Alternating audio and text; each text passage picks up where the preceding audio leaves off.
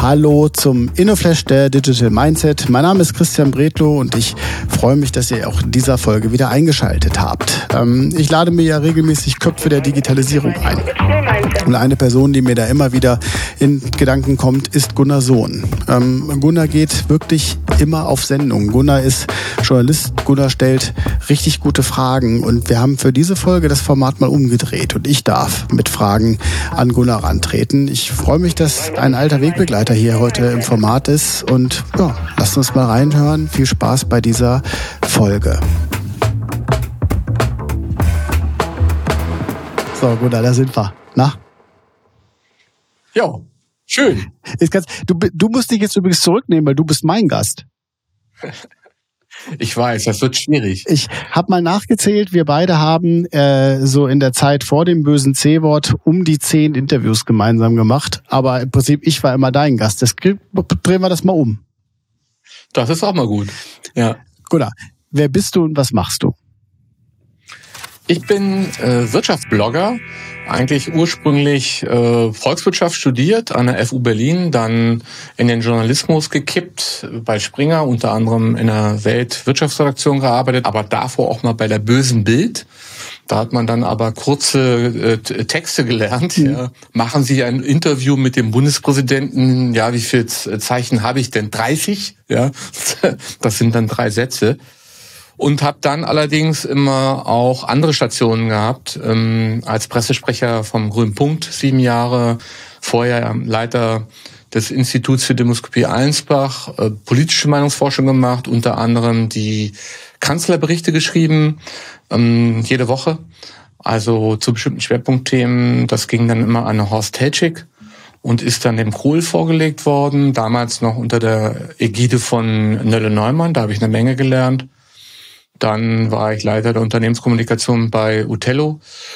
Und danach habe ich mich dann selbstständig gemacht. Das war 98 mit drei Firmen, Verlag, Medienbüro und eine PR-Agentur. Und nach der Scheidung dann wieder bei Null angefangen.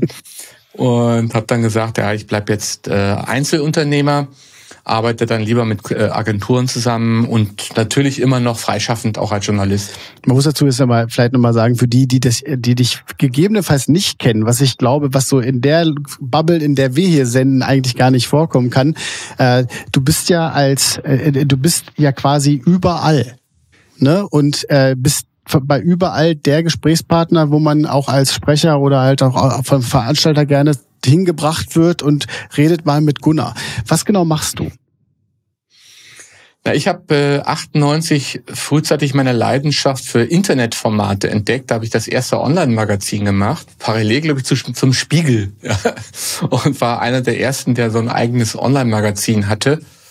Und habe äh, dann 2006, als die ersten Social-Web-Plattformen groß wurden, gemerkt, dass die Musik da spielt und habe dann einen Blog aufgemacht, bin dann aktiv geworden bei Twitter und Co.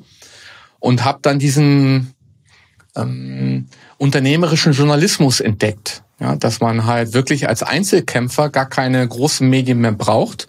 Früher habe ich halt auch noch für das Handelsblatt geschrieben, für Technologie und Innovation und da warst du natürlich immer abhängig vom Ressortleiter Irgendwann war ich denen zu alt, da war ich über 50, ja.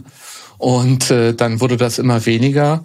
Und dann habe ich halt gemerkt, Mensch, also wenn ich mein eigener Verleger und Chefredakteur bin, äh, dann läuft das viel besser und die Verdienste sind übrigens besser auch, ja. Also als freier Journalist äh, verdienst du ungefähr so viel in den 50er Jahren. Das ist natürlich Polemik, aber ja. die Zeilenhonorare sind lächerlich, ja.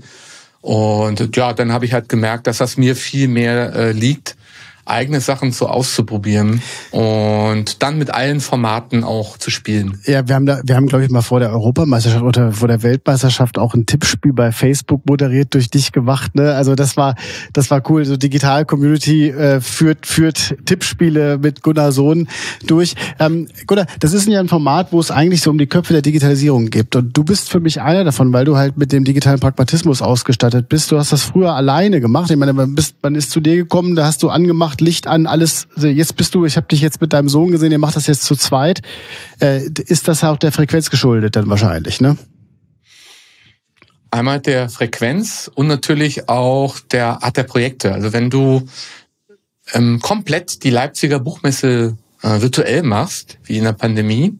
Mm, du musst äh, das kuratieren, du musst die Interviews mit Lyrikern, mit politischen Autoren vorbereiten, mit Schriftstellern. Dann äh, schaffst du das nicht mehr, wenn du es von morgens bis abends ja. machst, ne? lange nach der Lyrik bis nach Mitternacht, dann schaffst du es nicht mehr, wenn du nicht einen in der Regie hast. Ja, und der auch auf den Ton achtet, auch das äh, Handling von Einspielern und so. Wir machen ja auch, wir spielen ja so ein bisschen auf WDR oder ZDF mit Einspielern und Außenreportagen und so ein Kram. Allerdings eben ohne Ü-Wagen und dicker Technik, sondern alles, was so mehr oder weniger wie ein Smartphone aussieht. Ja. Und äh, ja, das, das äh, ging dann nicht mehr alleine.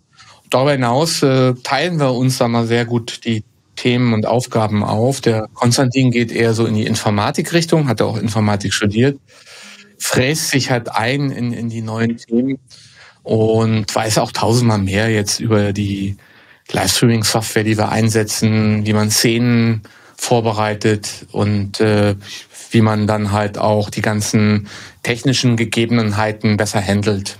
Und ich konzentriere mich dann stärker auf die redaktionellen Geschichte. Dann lass mich mal zu meiner, wir sind, wir haben eine unheimlich lange Beantwortung der ersten Frage heute gehabt. Das ist cool. Äh, die zweite Frage wäre ja eigentlich, was deine Passion so ist. Ne? Und äh, ich, ich hau die raus, ich stell dir jetzt, Gula, was ist deine Passion dabei? Warum machst du das? Meine Passion ist, ähm, journalistischer zu arbeiten, in unterschiedlichen Kontexten, mittlerweile natürlich auch viel jetzt für Verbände, Unternehmen und staatliche Institutionen. Ich habe angefangen, in, mit, in der sechsten Klasse mit zwölf meine erste Schülerzeitung zu machen. Und äh, das, das, das war meinem Deutschlehrer äh, geschuldet. Danke, Herr Menne. ähm, das äh, war ein ganz toller Deutschlehrer. Der hat äh, mein, die, die Leidenschaft bei mir geweckt für Sprache, für Literatur, zum, äh, mich zum Schreiben gebracht. Obwohl ich bis dato eigentlich ein total miserabler Schüler war und äh, von allen Lehrern mehr oder weniger gehasst wurde wegen meiner Zwille und so, ne? Mhm. Und Pusteröhrchen. Also ich war, ich war äh, das, was man heute wahrscheinlich als äh, äh, ja, Lümmel. schwer erziehbar bezeichnet. Lümmel. Lümmel, genau. Und der hat mich so ein bisschen sozialisiert und, und meine Interessen geweckt, auch für Politik. Und dann ging das weiter, auch im Studium äh, immer Zeitschriften gemacht, den ersten Verlag gegründet. Und ja, dieser Leidenschaft bin ich weiter gefolgt. Und äh, wenn ich heute gefragt werde, ja, wie siehst du dich in zehn Jahren? Da sage ich, ja, ich werde halt weitermachen. Ja, aber wenn ich meine jetzige Arbeit vergleiche mit der, die ich vor zehn Jahren gemacht habe, sieht die völlig anders ja. aus. Und ich glaube, das ist so ein bisschen meine Passion auch dass ich mich dann immer wieder neu erfinde. Was man, was, was bei dir äh, auf jeden Fall gesichert ist, ich hatte immer, wenn wir was zusammen gemacht haben, habe ich mich vorbereitet, weil ich wusste, dass du halt nicht einfach so Lullipu-Fragen stellst, sondern dass man da halt auch wirklich mitdiskutieren muss. Jetzt bist du als Journalist ja auch der Disruption unterlegen. Ne? Wenn ich dich nach dem nächsten Gamechanger frage, mal gucken, wie spannend die Antwort jetzt ist mit der Zeit.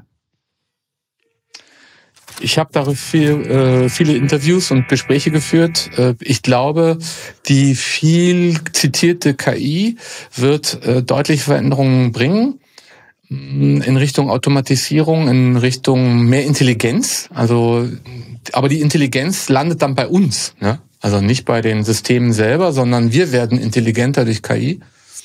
Und äh, das zahlt aber auf das Konto von Einzelunternehmern ein. Klaus Eck hat zum Beispiel gesagt, wozu brauche ich eigentlich noch Agenturen?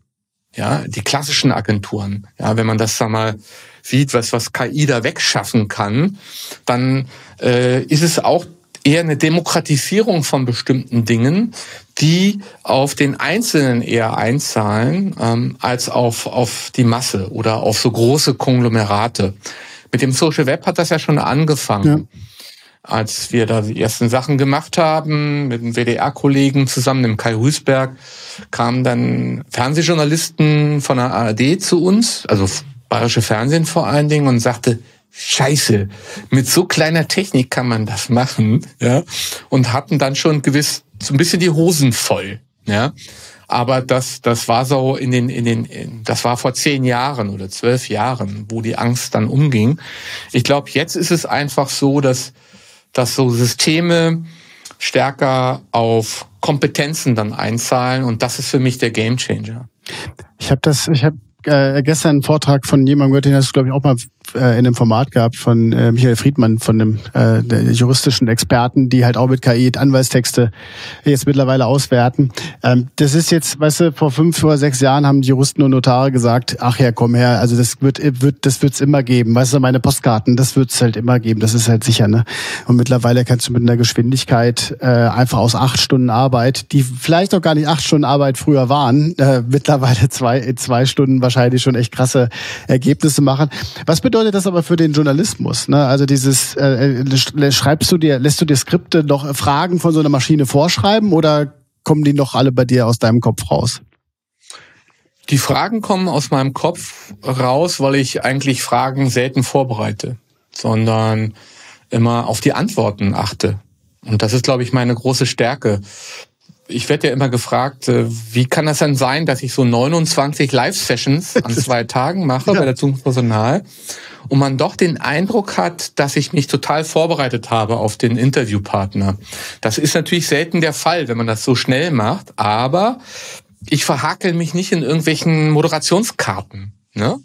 Also ich könnte jetzt beispielsweise auch sagen, mein, also mein Interviewpartner könnte auch sagen, ah, im Übrigen plane ich morgen den Kanzler umzubringen. Ja, das ist sehr schön. Kommen wir zur nächsten Frage. Was denken Sie denn, bringt KI am Arbeitsmarkt? Ja, ich habe ja gerade gesagt, das, ne? Und also man muss halt stark auf die Antworten achten und äh, dann äh, vertiefend fragen. Also und wenn ich dann merke, dass einer eine These bringt, ja, die mich also fast aus, der, aus dem Gleichgewicht bringt, ja, wie ähm, der, der, der Sohn von Helmut Kohl, hm, der, der Walter Kohl, der mir in einem Interview sagte, auf der Zukunft Personal, nachdem er eine Keynote gehalten hat, und das war vor dem Einmarsch der, der Russen, ähm, in der Ukraine.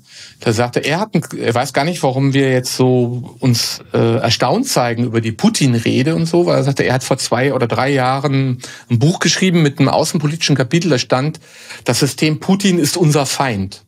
Und da sagte ich, Chapeau, Herr Kohl, ja, äh, da habe ich noch ganz anders gedacht. Ja. Also und das musst du dann halt lernen. Ja? Also wenn auf einmal einer sowas sagt, dann greift danach DPA das auf. Ja, ja. Äh, das war so klar und und die von Zukunft Personal waren voll aus dem Häuschen, dass der dann auf einmal, dass der, wir führten dann ein ganz anderes Interview. Ja, ja. Seine Keynote, die war total uninteressant. Da ging es um irgendwelche Management-Themen oder so.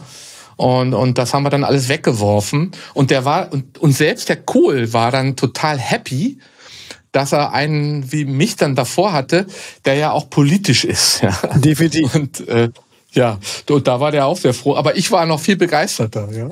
Dann aber noch eine letzte Frage dazu, weil ich hatte nämlich ähm, in der vorigen Folge auch jemanden da, der äh, politische Kommunikation im Vorfeld gemacht hatte. Und wir haben dann ein kleines bisschen auch zum Thema äh, Rolle von so, sozialen Medien in Zukunft gesprochen. Und da war halt auch, der, dass es mehr zurückgeht wieder auf eigene Kanäle geht. Äh, gehst du wieder zurück in deinen, ich sag mal, Blog als Schwerpunkt Transform, als, als, als mit Newsletter-Abonnenten oder äh, sollen wir irgendwas von dir jetzt schon abonnieren, damit wir in Zukunft alles mitkriegen? Also ich sag mal, .com zu abonnieren ist natürlich schon eine gute Sache. Dann äh, zurzeit liegen wir da so bei 23.000 Abonnenten. Oh, Glückwunsch. Ja, da habe ich, glaube ich, mehr als manche Fachmedien. Ja. ja, aber das ist ja auch lange erarbeitet, ne? von 2007 oder so. Ähm, auf alle Fälle, also auf eigene Formate setzen. Newsletter habe ich auch noch nicht so lange auf der Agenda. Das mache ich jetzt seit äh, ein paar Monaten zusammen mit Konstantin. Und äh, wir merken halt da auch einen riesen Zuspruch mit äh, über, glaube ich, glaube knapp 3000 Abonnenten mittlerweile.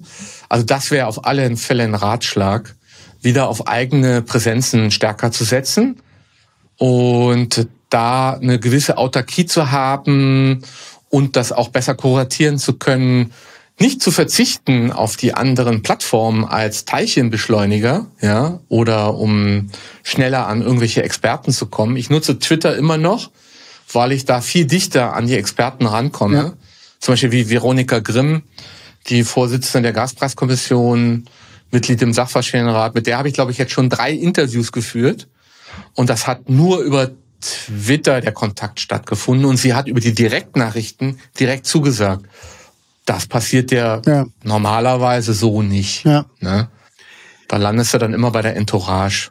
Deshalb, dann stelle ich dir jetzt noch eine Frage, die, die, die dir normalerweise, glaube ich, auch keiner stellt, weil sie so banal ist. Äh, Gunnar, was ist deine Lieblings-App zurzeit? Meine Lieblings-App ist äh, Kindle. Äh, also ich habe jetzt nicht so ein, ich habe auch ein klassisches Kindle-Endgerät, aber ich liebe die die äh, App, weil man da leichter rauskopieren kann. Ja also Fachliteratur vor allen Dingen. Und äh, du kannst einfach schneller damit arbeiten. Das hat sich und Kindle heißt ja nicht nur Bücher, sondern du kannst ja jede PDF da reinkloppen. Ja, das wird dann auch noch indexiert. Du kannst also die Suchfunktion benutzen. Und das hat sich bei mir so als äh, wirklich ganz, ganz wichtiges Werkzeug herausgestellt, obwohl es so profan klingt. Es hängt halt davon ab, wie man es einsetzt. Ne? Ja. Also ich benutze es halt wirklich als Recherchetool und zur Vorbereitung von Interviews, nicht nur bei Autorengesprächen, sondern auch bei anderen Sachen, wenn ich die Fachliteratur durcharbeite und das geht über die Kindle-App, dann Endgerät und das dann Endgeräte unabhängig. Ne? Das kannst du auf dem Mac Mini machen, auf dem iPad oder iPhone. Dazu brauche ich das Kindle-Gerät nicht. Ja. Und auf dem Laptop ist es sogar viel komfortabler in einem Handling. Ja. Habe ich Mit bisher Notizen noch nicht gehabt. Und ja. Du bist ja. der Erste, der das nennt, da wieder was, da, wieder was dazugelernt. Gunnar, das waren jetzt 15 mhm. Minuten äh, und ich durfte dir mal Fragen stellen. Mir hat das Spaß gemacht. Ja, super. Und wir müssen mal wieder was zusammen. Ja, das, das, das ist, eigentlich müssten wir sofort, weißt du? Also ich, ja, klar. ich komme auch wieder gerne zu dir. Da muss ich mich zwar wieder noch mehr vorbereiten, weil ich ja immer bei deinen Fragen, da habe ich immer so ein bisschen Angst, dass, mir da, dass, dass ich da dich. Aber das, das kriegen wir hin beim nächsten Mal. Gunnar, vielen Dank, dass du hier in dem Format gewesen bist. Vielen Dank fürs Gespräch. Und weißt du, was ich jetzt sage? Ich sage es das, was du immer an deinen Livestreams früher gesagt hast. Wir machen jetzt auf aus und wir reden gleich weiter. Vielen Dank, dass du dir heute Zeit genommen hast und den InnoFlash gehört hast. Für weitere Infos zu Digital Mindset komm gerne auf www.digitalmindset.de vorbei und schau in unserem Blog nach. Also, wir sehen uns, hören uns und bis dann.